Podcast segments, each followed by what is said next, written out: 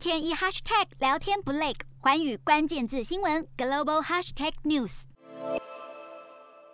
受到美国和中国政府的双重监管打击，轿车企业滴滴已经着手准备从美股下市。如今又传出公司无期限禁止现任及前任员工出售股份。消息一出，滴滴原本就低迷的股价再度承受巨大压力。二十七号收盘时，滴滴股价下滑至五点三美元，跌了五点三六个百分点，创下收盘新低。滴滴的员工表示，他们都在等待调查结果出炉，公司的士气十分低落。虽然外部投资人，包含软银和腾讯等，不在禁令的范围内，依旧能够出售股份，但滴滴自从六月在纽约 IPO 上市后，接连面临了华府和北京的整顿施压，承受了数个月的抛售压力，市值蒸发了大约四百二十亿美元，超过百分之六十的缩水规模。目前决定离开美股，在香港重新寻求上市的滴滴，近期的发展一波三折，而未来还充满了变数。瞄准新南向商机，剖析东南亚发展。我是主播叶思敏，每周五晚间九点记得锁定。看见新东协就在环宇新闻 MOD 五零一中加八五凯播二二二及环宇新闻 YouTube 同步首播。